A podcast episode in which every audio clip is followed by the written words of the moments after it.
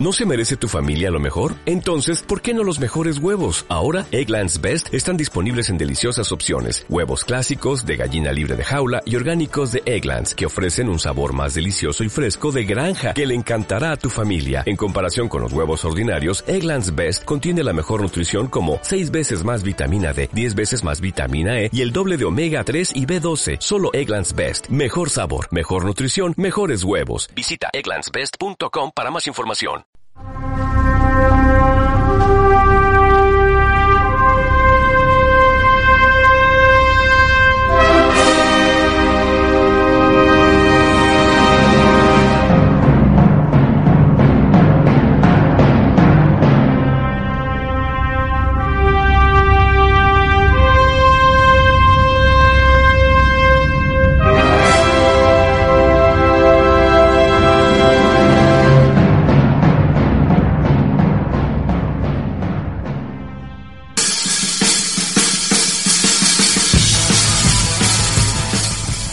De Zeppelins. Hablando de Zeppelins. Ah, Justamente, qué mejor cortina elegida, ¿no? Para que arrancar. Justamente tiene mucho que ver esto de Zeppelins. Porque nada más y nada menos después vamos a estar hablando. eh, traigo varias cositas para ir analizando los dirigibles de distintos puntos de vista. El dirigible más grande que existió en nuestra era fue nada más y nada menos que el Hindenburg, el reconocido dirigible, que se incendió ya por la época de la Segunda Guerra, que después vamos a volver igual, pero quería resaltarlo porque está este dirigible, nada más y nada menos que el primer álbum de Led Zeppelin. Mothership. Más, exactamente. ¿Qué es un dirigible? O sea, para, yo que no sé nada, por ejemplo, ¿no? Yo lo único que sabía era que era un dirigible que decía la Serenísima y que te lo podías ganar. ¿Te acordás? Sí, era chiquitito, yo también tuve en mi casa. Principalmente para definir dirigible, se puede definir en dos palabras. Un aerostato propulsado. ¿En español? Es el primer artefacto volador capaz de ser controlado eh, humanamente, mediante, mediante, el- mediante mecanismos humanos. El Zeppelin viene principalmente del, de Ferdinand von Zeppelin, para hablar un poquito de historia. Es un inventor alemán que allá por 1900 experimentó con diseños rígidos de dirigibles. Por eso, si ese- el decir Zeppelin, está mal decir Zeppelin dirigible, porque Zeppelin es un tipo de dirigible. Tenés distintos tipos de dirigibles. Principalmente, el, ¿en qué se basa? ¿Cómo haces, ¿Cómo haces para que eso vuele? Vos te preguntás, ¿no? Porque ves un, como un, un globo ¿Con cómo, cómo corno vuelan? vuela por Arquímedes. Es un muchacho que realizó un principio. Yo creí que Arquímedes estaba tratando estaba levantando. Claro, estaba, estaba inflándolo, ¿viste? Claro. Es un principio de Arquímedes en el cual dice, te lo leo de diccionario, ¿eh? Todo cuerpo sumergido en un fluido recibe una fuerza de abajo hacia arriba equivalente al peso del fluido desplazado. ¿Qué será esto? Es hago un ejemplo básico. Poner un- una madera en un baldecito. Está la, madera, la- el balde a tope. Sí. Pones la madera, ¿qué pasa? Se cae agua. Claro. Es un volumen desplazado de agua que hay. Entonces el- el- la fuerza que recibe la madera hacia arriba es igual a ese volumen que fue desplazado. O sea, y eso para- hace que el Zeppelin vuele. ¿Por qué? Porque está, eh, está en su interior, tiene un gas mucho menos denso que el que se encuentra en la atmósfera. El helio, si no me equivoco, helio, ¿no? principalmente, principalmente helio o hidrógeno. Ah, están- son de hidrógeno también. hidrógeno también. verdad. Justamente este Zeppelin, el de Hindenburg, que después más rato vamos a hablar. Lo dejo para después mejor. Bueno, no, No me adelantes, emociono, no adelantes. Me emociono, me emociono. La cosa que estos dirigibles, bueno, se, mediante sustentación aerostática, tiene una forma aerodinámica principalmente el dirigible, que es la cual le da la sustentación que tiene. Y esta es una, las formas aerodinámicas es lo que se busca mucho hoy en día con los aviones. El principal principio del avión, una vez creo que lo dije como volaba, pero lo puedo repetir quizás, es depende principalmente del perfil alar que fue determinado por Zhukovsky. Que va poniendo más aire debajo del ala que arriba. Exactamente, el, el aire va más rápido, tiene que recorrer mayor distancia, por lo tanto va más rápido por arriba que por abajo, por lo tanto hay menor presión arriba que abajo. y Por ende el avión se eleva. tiende a subir, exactamente. Algo aprendí en tantas columnas. Perfecto. Bueno, que es- La cosa es que hay distintos tipos de dirigibles. Es el dirigible rígido, que justamente pues, se llama así porque es una estructura rígida creada por Zeppelin, por este Ferdinand von, nuestro amigo Ferdinand, que no depende de la presión interior del gas para mantener la forma, este Zeppelin principalmente. Porque ahí está otro tipo de, dirigibles que son los, los no rígidos, que estos sí dependen de su gaje que posea en su interior, por ejemplo helio o hidrógeno, para cual se mantenga la forma del dirigible y mantenga la forma redonda, ¿no? Que tiene como cualquier globo aerostático, se puede decir. Después tenés los dirigibles con membrana metálica. ¿Qué es esto? Tiene una envoltura metálica principalmente en la cual reemplaza a la tela plastificada, que es el, el material del cual se, se recubrían los dirigibles de aquella época, porque estamos hablando siempre de la misma época, esto, estamos entre 1900, 1940, fueron 40, 50 años donde el dirigible tuvo su boom, fue... Sí, era como... Estaba de moda. Sí, sí. Bueno, el dirigible Schwarz, justamente, de 1897 estamos hablando, tenía esta membrana metálica que lo recubría, que lo hacía mucho más resistente. Después teníamos el dirigible híbrido, que esto estuve averiguando y hay un dirigible que quiere sacar Goodyear, que es otra empresa que se dedica a dirigibles, que tiene con helio no inflamable. Esto Claro, el problema del helio era que se prendía fuego, Exactamente. había mucho riesgo de que el, eh, dirigible vuele a la... se vuelve una chispita por mismo por la electricidad el- eh, electrostática que es vos porque hay muchos dirigibles que están hechos de tela de algodón.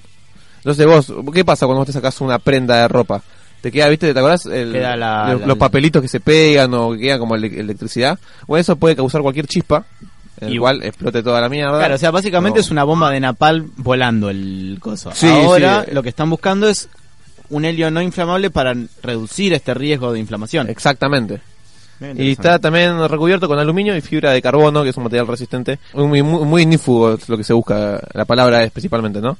Que no te prenda fuego por Hindenburg, que fue el, el caso que quedó más marcado de la historia de los dirigibles, porque fue como marcó el fin de la era de los dirigibles, el caso Hindenburg, allá por el 6 de mayo de 1937, que fue un incendio del hidrógeno, estaba compuesto por hidrógeno, en el cual el hidrógeno para que para que persista esta sustentación, en Nueva Jersey pasó, que venía desde Alemania y se prendió fuego para hablar un poquito del Hindenburg, para que tengan una idea de cómo era el dirigible más grande del mundo, un par de datitos que les puede, les puede gu- gustar. Fue, fue en honor principalmente al presidente Paul von Hindenburg, nuestro amigo Paul, como el pulpo, pero era presidente. Eh, el largo tenía 245 metros de largo, 41, ¿Cuántos? 245 metros de largo, eh, dos manzanas y media, dos cuadras y media. Ah, era enorme. ¿De Era dónde sacaron eso? ¿De dónde lo levantas? ¿Cómo lo levantás? Y con, mediante el principio de Arquímedes. Claro, sí, que pregunta boluda la mía. Claro, ¿no? acabo de decir hace un minuto. Pero me llama la atención una, una cosa tan enorme, porque un Muy, avión no es tan grande. Un avión tiene No. 100 metros, debe tener de largo, un poquito más. Un poco más, sí, sí. Vamos a traer el especial de aviones para la próxima. La cosa que tenía cuatro motores diésel de 890 kilovatios de potencia, una guasada. Iban nada más y nada menos de 100 personas, no era mucho la cantidad que la cual murieron 36 en el accidente. Tranqui. Tranqui, un par de- yo vi, estaba viendo el documental y veía cómo la gente saltaba. Estaba a una altura de 40 metros y saltaba. Es como la Torre Gemela, que es el- un puntito negro que va bajando. Bueno, es una persona. Una cosa de locos. La cosa que, bueno, esto fue lo que tenía la tela de algodón barnizada con óxido de hierro. Y tuvo un presupuesto de 500 mil libras. Mucha Así guita. que, mucha guita. Después de que esto se prende fuego, los, los dirigibles pierden su fama, repuntan. Hoy en día se han usado mucho para publicidad. Y Exactamente. Hay un bache de, quizá de temporal post el accidente del Hindenburg.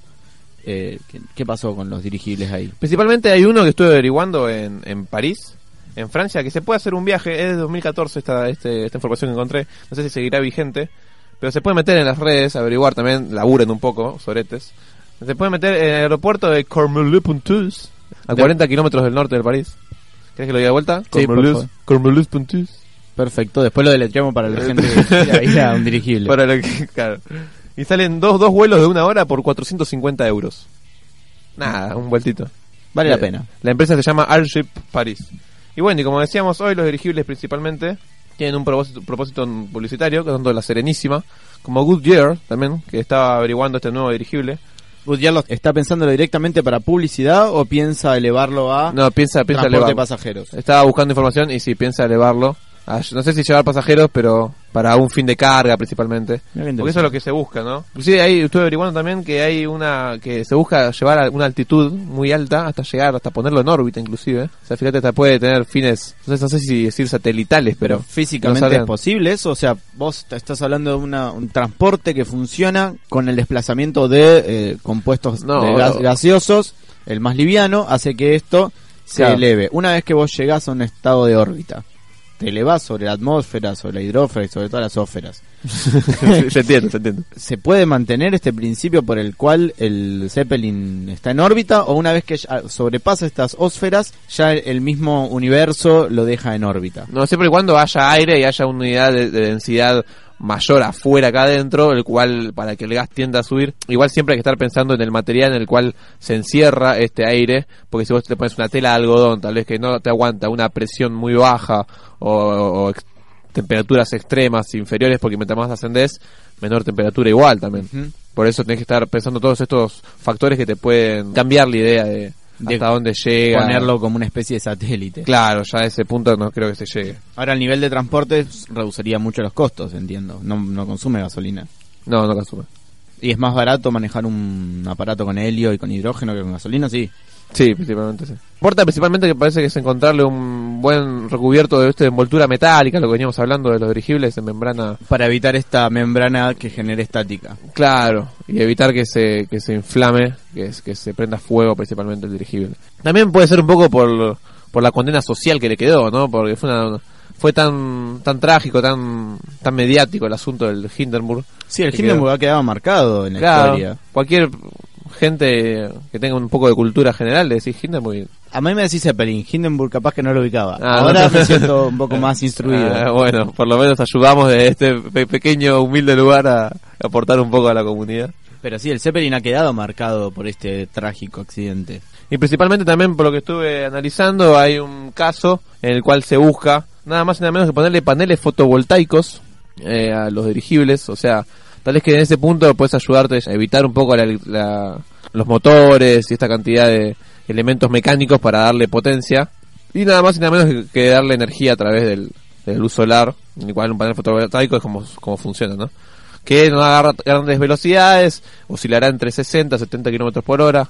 Es la velocidad principalmente que maneja un, un dirigible. Completito, Eh. completito, digamos.